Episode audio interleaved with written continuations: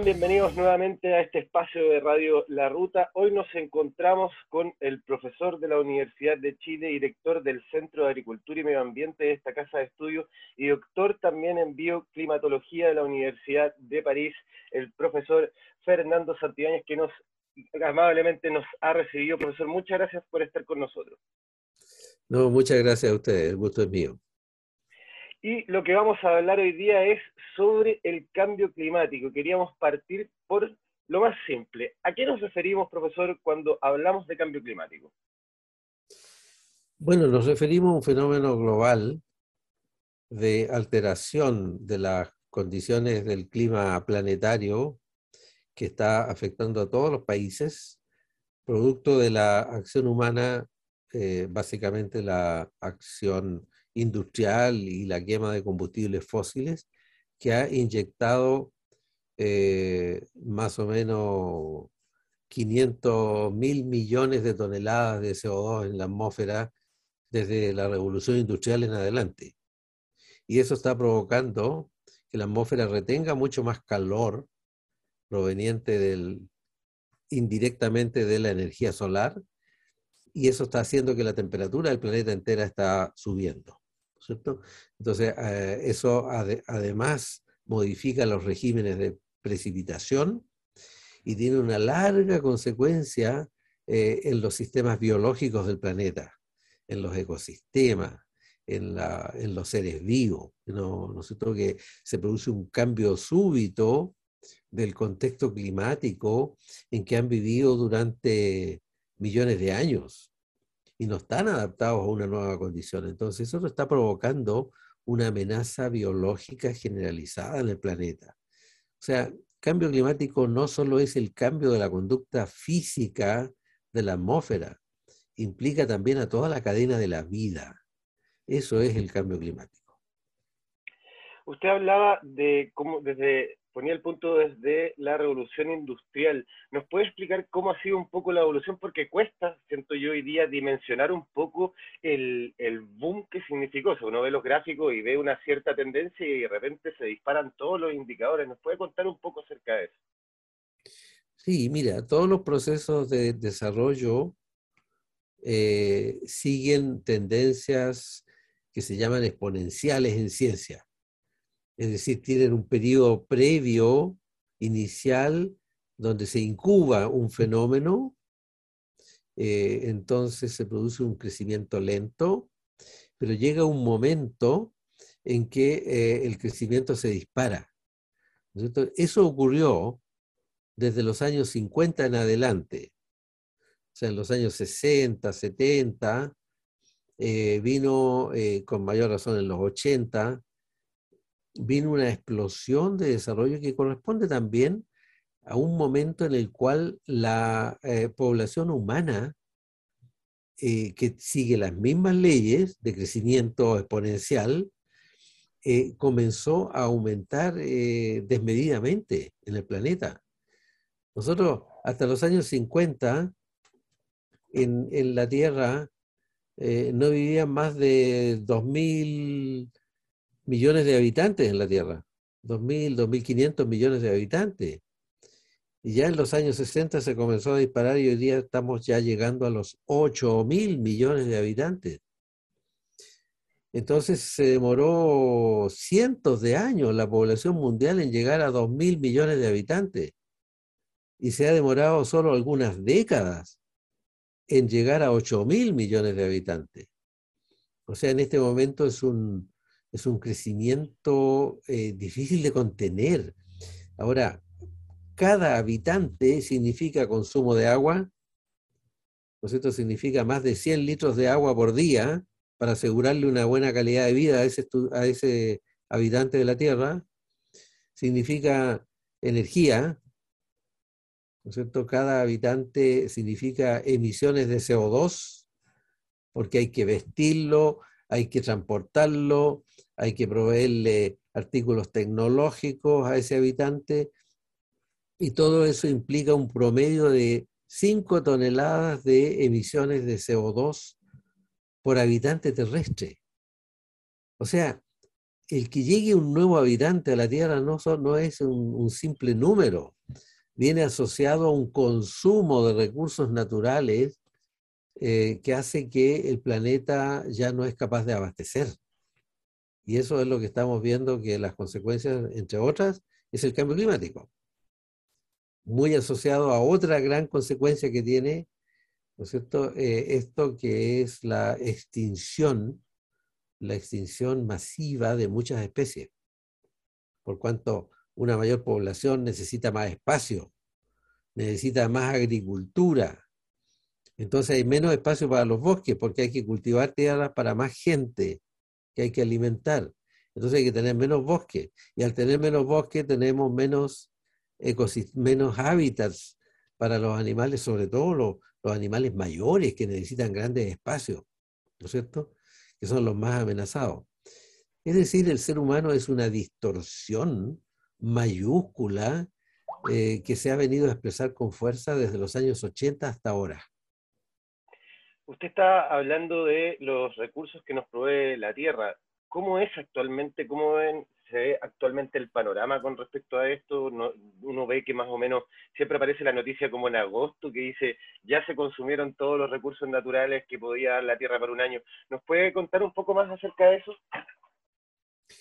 Claro, mira, eh, hay varios recursos naturales que eh, hoy día están en esa situación, en que el consumo total anual supera a la capacidad de regeneración de ese recurso renovable. ¿Qué recursos renovables tenemos? El agua, ¿no es cierto? Todos los años consumimos agua, sacamos agua de los ríos, eh, pero en la naturaleza repone el agua, porque el año siguiente va a llover y los ríos van a reponer su capacidad. Bueno, pero si nosotros sacamos más agua de lo que la naturaleza es capaz de reponer, entonces estamos en un problema. Quiere decir que no estamos sacando solo el interés del capital, estamos sacando el capital mismo. Quiere decir que estamos secando el río, porque estamos sacando el agua que la naturaleza regenera más otro poco. ¿No es cierto? Entonces, por eso es que los cálculos dicen que nosotros, hasta julio de cada año, agosto máximo, eh, ahí hemos hecho un consumo tal de recursos naturales de agua, metales, ¿no es cierto? Eh, materias primas provenientes de papel, celulosa, ¿no es cierto? Eh, que son los que la naturaleza repone cada año, ya lo gastamos en julio. O sea que de julio a diciembre estamos gastando lo que la Tierra tenía acumulado por siglos. O sea, en, finanzas significaría que estamos sacando el interés de lo que tenemos en el banco más un poquito del capital. O sea, nos estamos descapitalizando. O sea, estamos agotando el capital natural del planeta. Y eso no puede continuar eternamente porque el capital también se va a agotar definitivamente. ¿No es cierto? Y el día que, agotemos el capital definitivamente, significa que nos vamos a quedar solo con el interés, o sea, con lo que la naturaleza es capaz de regenerar, que va a ser menos de la mitad de lo que necesitamos. Eso puede provocar un colapso mundial. Vuelvo nuevamente al tema del cambio climático. Eh, ¿Nos puede contar cuáles son las consecuencias directas que hoy día se están viendo con respecto a esto? Claro, mira, dentro de las consecuencias que se están viendo es que eh, el agua en todo el mundo está comenzando a escasear. O sea, el planeta nos dijo, yo no tengo agua para mayor consumo. Punto uno. ¿Por qué razón? Por dos razones, o más bien por tres. Porque eh, el agua es finita. Y eh, ocurre que en muchas zonas del mundo está lloviendo menos. Es el caso de Chile. Está lloviendo menos que hace 100 años. Pero hay partes del mundo donde está lloviendo más. Sin embargo, en unas zonas y en otras, o sea, en todas, el agua está escaseando, aún en aquellas zonas donde está lloviendo más. ¿Por qué? Porque el régimen de lluvias ha cambiado y se ha tornado más torrencial, más intenso. Entonces ocurre que en las zonas donde llueve más es una cifra engañosa, porque el agua llueve más agua, pero el agua escurre y lo único que conseguimos es producir inundaciones pero no es agua útil. Esa agua escurre rápidamente, ¿no es cierto? Eh, y así estamos viendo las inundaciones en Australia, en Europa, en Canadá, en Estados Unidos, ¿no es cierto? En Asia. Eh, de modo que en definitiva eh, el problema de la escasez hídrica es para todo el mundo, no es solo para las zonas donde esté lloviendo menos. Esa es una de las consecuencias que está teniendo el cambio climático. Otra consecuencia muy importante dice relación con la posibilidad de producir alimentos para 8 mil millones de habitantes. Ocurre que la, que la humanidad se alimenta de cuatro especies vegetales. Nos parece raro esto, ¿eh? pero fíjate que si sacas la cuenta de las calorías que tú consumes en el día, el grueso de esas calorías viene de qué? Viene del trigo, del maíz, del arroz y de la papa.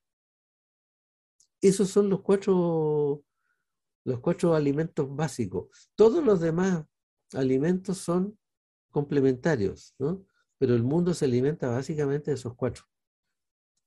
Bueno, ocurre que en las grandes zonas que producen enormes extensiones de cereales, o sea, de arroz, maíz, trigo, son zonas que están sujetas a una disminución de la lluvia. ¿No es cierto? Es el caso de la India, es el caso del eh, centro de Estados Unidos, de Canadá, eh, de parte de China, eh, de modo entonces que em, la capacidad de producir alimentos del planeta de aquí a la segunda mitad de este siglo se va a ver fuertemente disminuida. Y resulta que la tasa de aumento de demanda por alimentos eh, crece y crece. Entonces eh, nos podemos ver enfrentados a un problema de alimentación. Para la segunda mitad de este siglo vamos a ser 9 mil millones de habitantes. Es una cantidad impresionante de, seres humanos eh, y que va a costar más alimentarlos. Y podría haber un colapso alimentario mundial. Eh, y esto hay que decirlo bien clarito y bien fuerte a los gobernantes. No pueden descuidar la seguridad alimentaria de sus países, como lo estamos haciendo nosotros en Chile. En Chile hemos dejado de cultivar trigo, hemos dejado de cultivar arroz, casi eh, también estamos reduciendo el cultivo de la papa, eh, hemos dejado eh, de producir nuestros propios alimentos, ya no producimos los porotos que comemos, ya no producimos las lentejas que comemos porque nos sale más barato comprarlas en Canadá, ¿no es cierto? Pero si hay una crisis alimentaria, los países van a dejar de exportar alimentos básicos y Chile no va a tener dónde comprar esos alimentos. Entonces nos podría dar muy duro si no nos preocupamos de la seguridad alimentaria nosotros deberíamos ser capaces de producir por lo menos el 70% de nuestros alimentos internamente. Y no lo estamos haciendo. Entonces, eh, hemos descuidado mucho porque este, el modelito económico que hemos adoptado, ¿no es cierto? Es un modelo que dice, mire, si algo le sale más barato, cómprelo y no lo produzca. Y está bien. Yo no estoy en contra de que esa sea una lógica, pero con las cosas que son esenciales, no puedes hacer eso. O sea, ese modelo no lo puedes aplicar a todo. A los autos sí, porque si nos quedamos sin auto, no nos va a pasar nada. Si nos quedamos sin celulares, no nos va a pasar nada, hasta va a ser mejor. ¿Ya? Pero si nos quedamos sin pan, ¿ya? Ahí sí que nos va a pasar mucho. Entonces, eh, hay que decirlo clarito y fuerte. ¿eh? Y usted habla de un tercer, eh, de una tercera, un tercer punto. Dijo, el agua, los alimentos. Sí, eh, bueno, por una parte el agua, los alimentos y por otro lado los propios desequilibrios biológicos que esto puede representar.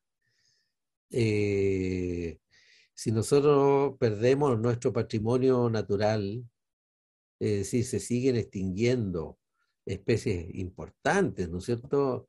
Algunas de las cuales las rescatamos un poquito antes de extinguirse, como el alerce, el ciprés de la guaiteca, especies de alto valor, ¿no es cierto? Eh, otras no las alcanzamos a, rescatar y se extinguieron, ¿no es cierto? Lo mismo pasa con la fauna, con los animales, los vertebrados. Eh, eso podría a nosotros significarnos desequilibrios biológicos y al mundo le está representando desequilibrios biológicos, ¿no es cierto? Donde muchas enfermedades que han tenido como hospederos animales silvestres, al no encontrar hospederos, buscan nuevos hospederos y, el hombre puede ser un nuevo hospedero.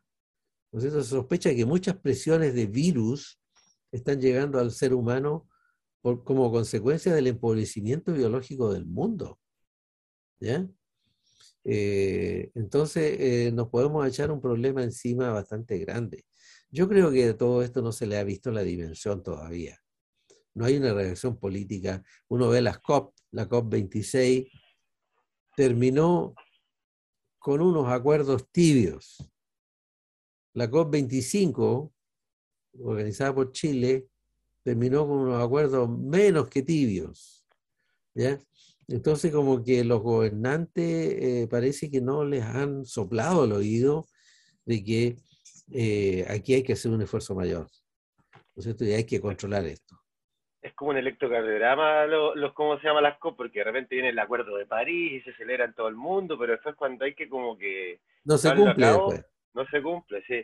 Preguntarle eh, cómo se ven las proyecciones a futuro, ¿Cómo, cómo ve, cuánto más o menos se estima que si seguimos a este ritmo o si sigue aumentando este ritmo de, contaminación y, de, de desaparición de especies, ¿cómo se ven los panoramas hacia futuro según la ciencia? Bueno, eh, según la ciencia, la ciencia piensa que el, calentamiento de un grado y medio más adicional, eh, que fue el Acuerdo de París, no se va a cumplir. De que probablemente vamos a exceder esa cifra y vamos a tener calentamientos que van a estar en el orden de los dos grados y medio probablemente, incluso algunos hablan de tres grados y hasta cuatro, algunos más pesimistas. ¿ya? Eso está calculado, puede significar un colapso biológico muy importante para grandes ecosistemas en el mundo. ¿ya? Eh, eso puede significar ya una alza de 2 grados en la temperatura terrestre. Se ha calculado que puede significar que la capacidad de producir alimentos del planeta puede caer a casi en un 50%. Eh, uno podría ver en chiquito, así como siempre mencionamos a la isla de Pascua, como un ejemplo de lo que no se debe hacer. ¿No es cierto? En la isla de Pascua había dos tribus que se disputaban el territorio y que empezaron a despoblar de árboles para poder construir Moai y demostrar su potencia hasta que acabaron con todo en la isla Pascua, se declararon en guerra, se mataron y desapareció la población de la isla Pascua, ¿no es cierto? La isla Pascua después fue repoblada con los actuales pascuenses. Los, los, habitantes originales desaparecieron, ¿no es cierto? Esa es la manera, el ejemplo más clásico que hay en todo el mundo de cómo la estupidez del desarrollo eh, tan alejado de lo que es la sustentación ecológica de la vida, ¿eh? tan irrespetuosa del ambiente. Eh, la, disminución de la capacidad productiva de alimentos. Una, porque va a haber menos agua y la agricultura necesita mucha agua para producir alimentos. Otra, porque va a llover menos y las, las plantas que no se cultivan bajo riego, al llover menos, van a producir mucho menos también. Otra porque se, van, se pueden llegar a perder por catástrofes climáticas grandes extensiones de cultivo. Por inundaciones se pierden todos los años miles y millones de hectáreas. por inundaciones, por, eh, por viento, por plagas o enfermedades. Entonces, tenemos que mantener los equilibrios, porque en un mundo en desequilibrio no, no sabemos si vamos a poder eh, obtener todos nuestros alimentos. Entonces la situación mundial, según la ciencia, no es muy optimista si no tomamos las medidas ya para ir frenando esta tendencia. Profesor, para ir cerrando, me gustaría conocer cuál es su opinión de cómo debería abordarse este desafío de frenar el calentamiento global. Bueno, este, esto tendría que abordarse con un plan, ¿no es cierto? Hoy día los países tienen la, la NDC, ¿ya? Las NDC son los planes que los países se, se obligan a hacer para reducir emisiones. Como consecuencia de las COP, ¿no es cierto?, se determinó eh, a partir del Acuerdo de París, ¿no es cierto?, el año 2015, que para poder eh, contener el calentamiento, los países tenían que tener compromisos de reducción de emisiones concretos. ¿Ya? Entonces, cada país tiene que presentar las NDC y el grueso de los países del mundo ya lo ha hecho. Presentó a la convención su NDC. Chile la presentó. ¿No es cierto? Tiene una fuerte reducción de emisiones de aquí al año 2030 y, Chile hoy día declara que hacia el año 2050 va a ser un país carbono neutral. Es un compromiso muy fuerte que tomó, que tomó el país. ¿ya? Pero hay que a la vez tener presente que estas no son vinculantes, estos acuerdos. Y al no ser vinculantes, si el país no lo cumple, lo único que tiene que hacer es dar una explicación por qué no lo cumplió. Entonces la, probabilidad de que las NDC no se cumplan es relativamente alta. Eh, alta, de hecho no se han cumplido ya algunas en algunos países. Eh, por lo tanto, yo no tengo tanta fe en que las, emisiones se van a reducir al ritmo que necesitamos. O sea, según la ciencia, el mundo entero debería ser carbono neutral hacia el año 2050. El mundo entero. ¿Ya? La posibilidad de que China o que la India o que Brasil eh, sean carbono neutrales al año 2050 es menos que cero. ¿Ya? Es muy poco probable. Entonces, eh, vamos a lograr frenar un poquito el cambio climático, pero no detenerlo por completo. Eh, probablemente a la medida que cambie la percepción, ¿no cierto?, mundial y que la población empiece a tomar conciencia, va a empezar a exigir también de sus propios gobiernos una acción más, más eficaz. Pero por ahora eh, la situación no es muy, no es como para estar tan optimista. Profesor, muchísimas gracias por el tiempo que se dio para conversar con nosotros. No, ¿por qué? Pues mucho gusto.